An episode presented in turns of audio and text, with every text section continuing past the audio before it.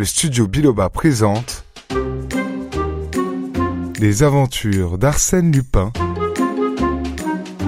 de Maurice Leblanc, lu par Alexis Gouret. Arsène Lupin en prison, première partie.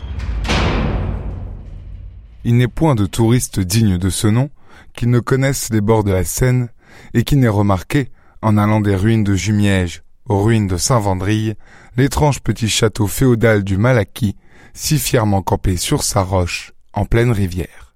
L'arche d'un pont le relie à la route. La base de ses tourelles sombres se confond avec le granit qui le supporte, bloc énorme détaché d'on ne sait quelle montagne et jeté là par quelques formidables convulsions. Tout autour, l'eau calme du grand fleuve joue parmi les roseaux et des bergeronnettes tremblent sur la crête humide des cailloux.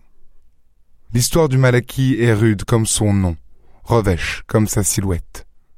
Ce ne fut que combat, siège, assaut, rapine et massacre. Au veillées du pays de Caux, on évoque en frissonnant les crimes qui s'y commirent. On raconte de mystérieuses légendes. On parle du fameux souterrain qui conduisait jadis à l'abbaye de Jumièges et au manoir d'Agnès Sorel, la belle amie de Charles VII. Dans cet ancien repère de héros et de brigands habite le baron Nathan Cahorn, le baron Satan, comme on l'appelait jadis à la bourse, où il s'est enrichi un peu trop brusquement. Les seigneurs du Malaquis, ruinés, ont dû lui vendre pour un morceau de pain la demeure de leurs ancêtres.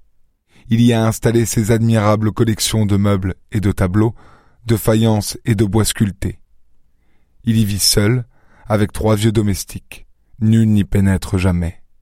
Nul n'a jamais contemplé dans le décor de ces salles antiques les trois Rubens qu'il possède, ses deux Watteau, sa chair de Jean Goujon et d'autres merveilles arrachées à coups de billets de banque aux plus riches habitués des ventes publiques. Le baron Satan a peur. Il a peur non point pour lui, mais pour les trésors accumulés avec une passion si tenace et la perspicacité d'un amateur que les plus madrés des marchands ne peuvent se vanter d'avoir induit en erreur. Il les aime, il les aime âprement, comme un avare, jalousement, comme un amoureux. Chaque jour, au coucher du soleil, les quatre portes bardées de fer qui commandent les deux extrémités du pont et l'entrée de la cour d'honneur sont fermées et verrouillées. Au moindre choc, des sonneries électriques vibreraient dans le silence. Du côté de la Seine, rien à craindre, le roc s'y dresse à pic. Or, un vendredi de septembre, le facteur se présenta comme d'ordinaire à la tête de pont, et selon la règle quotidienne, ce fut le baron qui entrebâilla le lourd battant. Il examina l'homme aussi minutieusement que s'il ne connaissait pas déjà depuis des années cette bonne face réjouie et ses yeux narquois de paysan, et l'homme lui dit en riant. C'est toujours moi, monsieur le baron. Je suis pas un autre qui aurait pris ma blouse et ma casquette. Sait-on jamais, murmura Cahorn. Le facteur lui remit une pile de journaux, puis il ajouta. Et maintenant, monsieur le baron, il y a du nouveau. Du nouveau? Une lettre, et recommandée encore. Isolé, sans amis ni personne qui s'intéressât à lui, jamais le baron ne recevait de lettres. Et tout de suite, cela lui parut un événement de mauvais augure dont il y avait lieu de s'inquiéter. Quel était ce mystérieux correspondant qui venait le relancer dans sa retraite? Il faut signer, monsieur le baron. Il signa en maugréant, puis il prit la lettre, attendit que le facteur eût disparu au tournant de la route, et après avoir fait quelques pas de long en large, il s'appuya contre le parapet du pont et déchira l'enveloppe. Elle portait une feuille de papier quadrillée avec cet en-tête manuscrit Prison de la Santé, Paris. Il regarda la signature Arsène Lupin. Stupéfait, il lut. Monsieur le baron, il y a, dans la galerie qui réunit vos deux salons, un tableau de Philippe de Champaigne, d'excellente facture, et qui me plaît infiniment. Vos Rubens sont aussi de mon goût, ainsi que votre plus petit Watteau. Dans le salon de droite, je note la crédence Louis XIII, les tapisseries de Beauvais, le guéridon Empire signé Jacob et le bahut Renaissance. Dans celui de gauche, toute la vitrine des bijoux et des miniatures. Pour cette fois, je me contenterai de ces objets qui seront, je crois, d'un écoulement facile. Je vous prie donc de les faire emballer convenablement et de les expédier à mon nom, port payé, en gare des Batignolles avant huit jours. Faute de quoi, je ferai procéder moi-même à leur déménagement dans la nuit du mercredi 27 au jeudi 28 septembre. Et comme de juste, je ne me contenterai pas des objets sus indiqués. Veuillez excuser le dérangement que je vous cause et accepter l'expression de mes sentiments de respectueuse considération. Arsène Lupin. PS, surtout, ne pas m'envoyer le plus grand des vatos. Quoique vous l'ayez payé 30 000 francs à l'hôtel des ventes, ce n'est qu'une copie, l'original ayant été brûlé sous le directoire par Barra un soir d'orgie. Consultez les mémoires inédites de Gara. Je ne tiens pas non plus à la châtelaine Louis XV dont l'authenticité me semble douteuse. Cette lettre bouleversa le baron Cahorn. Signée de tout autre, elle l'eût déjà considérablement alarmé. Mais signée d'Arsène Lupin. Lecteur assidu des journaux, au courant de tout ce qui se passait dans le monde, en fait de vol et de crime, il n'ignorait rien des exploits de l'infernal cambrioleur. Certes, il savait que Lupin, arrêté en Amérique par son ennemi Ganimard, était bel et bien incarcéré, que l'on instruisait son procès, avec quelle peine, mais il savait aussi que l'on pouvait s'attendre à tout de sa part. D'ailleurs, cette connaissance exacte du château, de la disposition des tableaux et des meubles, était un indice des plus redoutables. Qui l'avait renseigné sur des choses que nul n'avait vues? Le baron leva les yeux et contempla la silhouette farouche du Malaki, son piédestal abrupt, l'eau profonde qui l'entoure, et haussa les épaules. Non, décidément, il n'y avait point de danger, personne au monde ne pouvait pénétrer jusqu'au sanctuaire inviolable de ses collections. Personne, soit, mais Arsène Lupin. Pour Arsène Lupin, est-ce qu'il existe des portes, des ponts-levis, des murailles? À quoi servent les obstacles les mieux imaginés, les précautions les plus habiles, si Arsène Lupin a décidé d'atteindre le but? Le soir même, il écrivit au procureur de la République de Rouen, il envoyait la lettre de menace et réclamait aide et protection. La réponse ne tarda point. Le nommé Arsène Lupin étant actuellement détenu à la santé, surveillé de près et dans l'impossibilité d'écrire, la lettre ne pouvait être que l'œuvre d'un mystificateur. Tout le démontrait, la logique et le bon sens, comme la réalité des faits.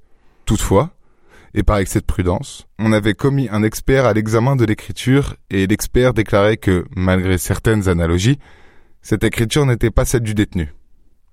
Malgré certaines analogies? Le baron ne retint que ces trois mots effrayants, où il voyait l'aveu d'un doute qui, à lui seul, aurait dû suffire pour que la justice intervînt. Ses craintes s'exaspérèrent. Il ne cessait de relire la lettre. Je ferai procéder moi-même au déménagement. Et cette date précise, la nuit du mercredi 27 au jeudi 28 septembre. Soupçonneux et taciturne, il n'avait pas osé se confier à ses domestiques, dont le dévouement ne lui paraissait pas à l'abri de toute épreuve. Cependant, pour la première fois depuis des années, il éprouvait le besoin de parler, de prendre conseil. Abandonné par la justice de son pays, il n'espérait plus se défendre avec ses propres ressources, et il fut sur le point d'aller jusqu'à Paris et d'implorer l'assistance de quelques anciens policiers. Deux jours s'écoulèrent. Le troisième, en lisant ses journaux, il tressaillit de joie. Le réveil de Caudebec publiait cet entrefilet. Nous avons le plaisir de posséder dans nos murs, depuis bientôt trois semaines, l'inspecteur principal Ganimard, un des vétérans du service de la sûreté. Monsieur Ganimard, à qui l'arrestation d'Arsène Lupin, sa dernière prouesse, a valu une réputation européenne, se repose de ses longues fatigues en taquinant le goujon et la blette. Ganimard Voilà bien l'auxiliaire que cherchait le baron Cahorn. Qui mieux que le retors et patient Ganimard saurait déjouer les projets de Lupin? Le baron n'hésita pas. Six kilomètres séparent le château de la petite ville de Caudebec. Il les franchit d'un pas allègre en homme que surexcite l'espoir du salut. Après plusieurs tentatives infructueuses pour connaître l'adresse de l'inspecteur principal, il se dirigea vers les bureaux du réveil situés au milieu du quai. Il trouva le rédacteur de l'entrefilet qui, s'approchant de la fenêtre, s'écria Ganimard Mais vous êtes sûr de le rencontrer le long du quai, la ligne à la main C'est là que nous avons lié connaissance, et que j'ai lu par hasard son nom gravé sur sa canne à pêche. Tenez, le petit vieux que l'on aperçoit là-bas sous les arbres de la promenade. En redingote et en chapeau de paille? Justement Un drôle de type, pas causeur et plutôt bourru. Cinq minutes après, le baron abordait le célèbre Ganimard, se présentait et tâchait d'entrer en conversation. N'y parvenant point, il aborda franchement la question et exposa son cas. L'autre l'écouta, immobile, sans perdre de vue le poisson qu'il guettait, puis il tourna la tête vers lui, le toisa des pieds à la tête d'un air de profonde pitié, et prononça. Monsieur, Ce n'est guère l'habitude de prévenir les gens que l'on veut dépouiller. Arsène Lupin, en particulier, ne commet pas de pareilles bourdes. Cependant, monsieur, si j'avais le moindre doute, croyez bien que le plaisir de fourrer encore dedans ce cher Lupin l'emporterait sur toute autre considération. Par malheur, ce jeune homme est sous les verrous. S'il s'échappe On ne s'échappe pas de la santé. Mais lui, lui, pas plus qu'un autre. Cependant, eh bien, s'il s'échappe, tant mieux, je le repincerai. En attendant, dormez sur vos deux oreilles et n'effarouchez pas davantage cette tablette. La conversation était finie. Le baron retourna chez lui, un peu rassuré par l'insouciance de Ganimard. Il vérifia les serrures, espionna les domestiques, et 48 heures se passèrent pendant lesquelles il arriva presque à se persuader que, somme toute, ses craintes étaient chimériques. Non, décidément, comme l'avait dit Ganimard, on ne prévient pas les gens que l'on veut dépouiller. La date approchait. Le matin du mardi, veille du 27, rien de particulier. Mais à trois heures, un gamin sonna. Il apportait une dépêche. Aucun colis en gare Batignolles. Préparez tout pour demain soir. Arsène. De nouveau, ce fut l'affolement, à tel point qu'il se demanda s'il ne céderait pas aux exigences d'Arsène Lupin. Il courut à côte de bec, Ganimard pêchait à la même place, assis sur un pliant. Sans un mot, il lui tendit le télégramme. Et après? fit l'inspecteur. Après Mais c'est pour demain Quoi le, cambriolage, le pillage de mes collections Ganimard déposa sa ligne, se tourna vers lui, et les deux bras croisés sur sa poitrine, s'écria d'un ton impatient.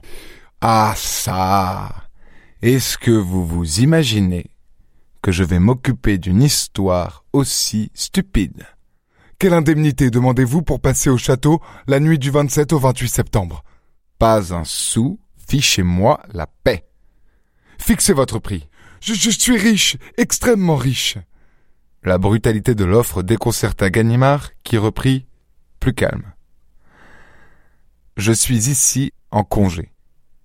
Et je n'ai pas le droit de me mêler, personne ne le saura je m'engage, quoi qu'il arrive, à garder le silence. Oh, il n'arrivera rien. Eh bien, voyons, trois mille francs, est-ce assez?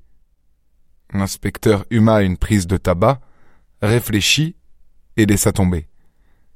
Soit. Seulement, je dois vous déclarer loyalement que c'est de l'argent jeté par la fenêtre. Ça m'est égal. En ce cas. Et puis, après tout, est-ce qu'on sait avec ce diable de Lupin? Il doit avoir à ses ordres toute une bande. Êtes-vous sûr de vos domestiques? Ma foi. Alors, ne comptons pas sur eux. Je vais prévenir par dépêche deux gaillards de mes amis qui nous donneront plus de sécurité. Et maintenant, filez, qu'on ne nous voit pas ensemble. À demain, vers les neuf heures. Cette histoire d'Arsène Lupin est à suivre dans l'épisode suivant.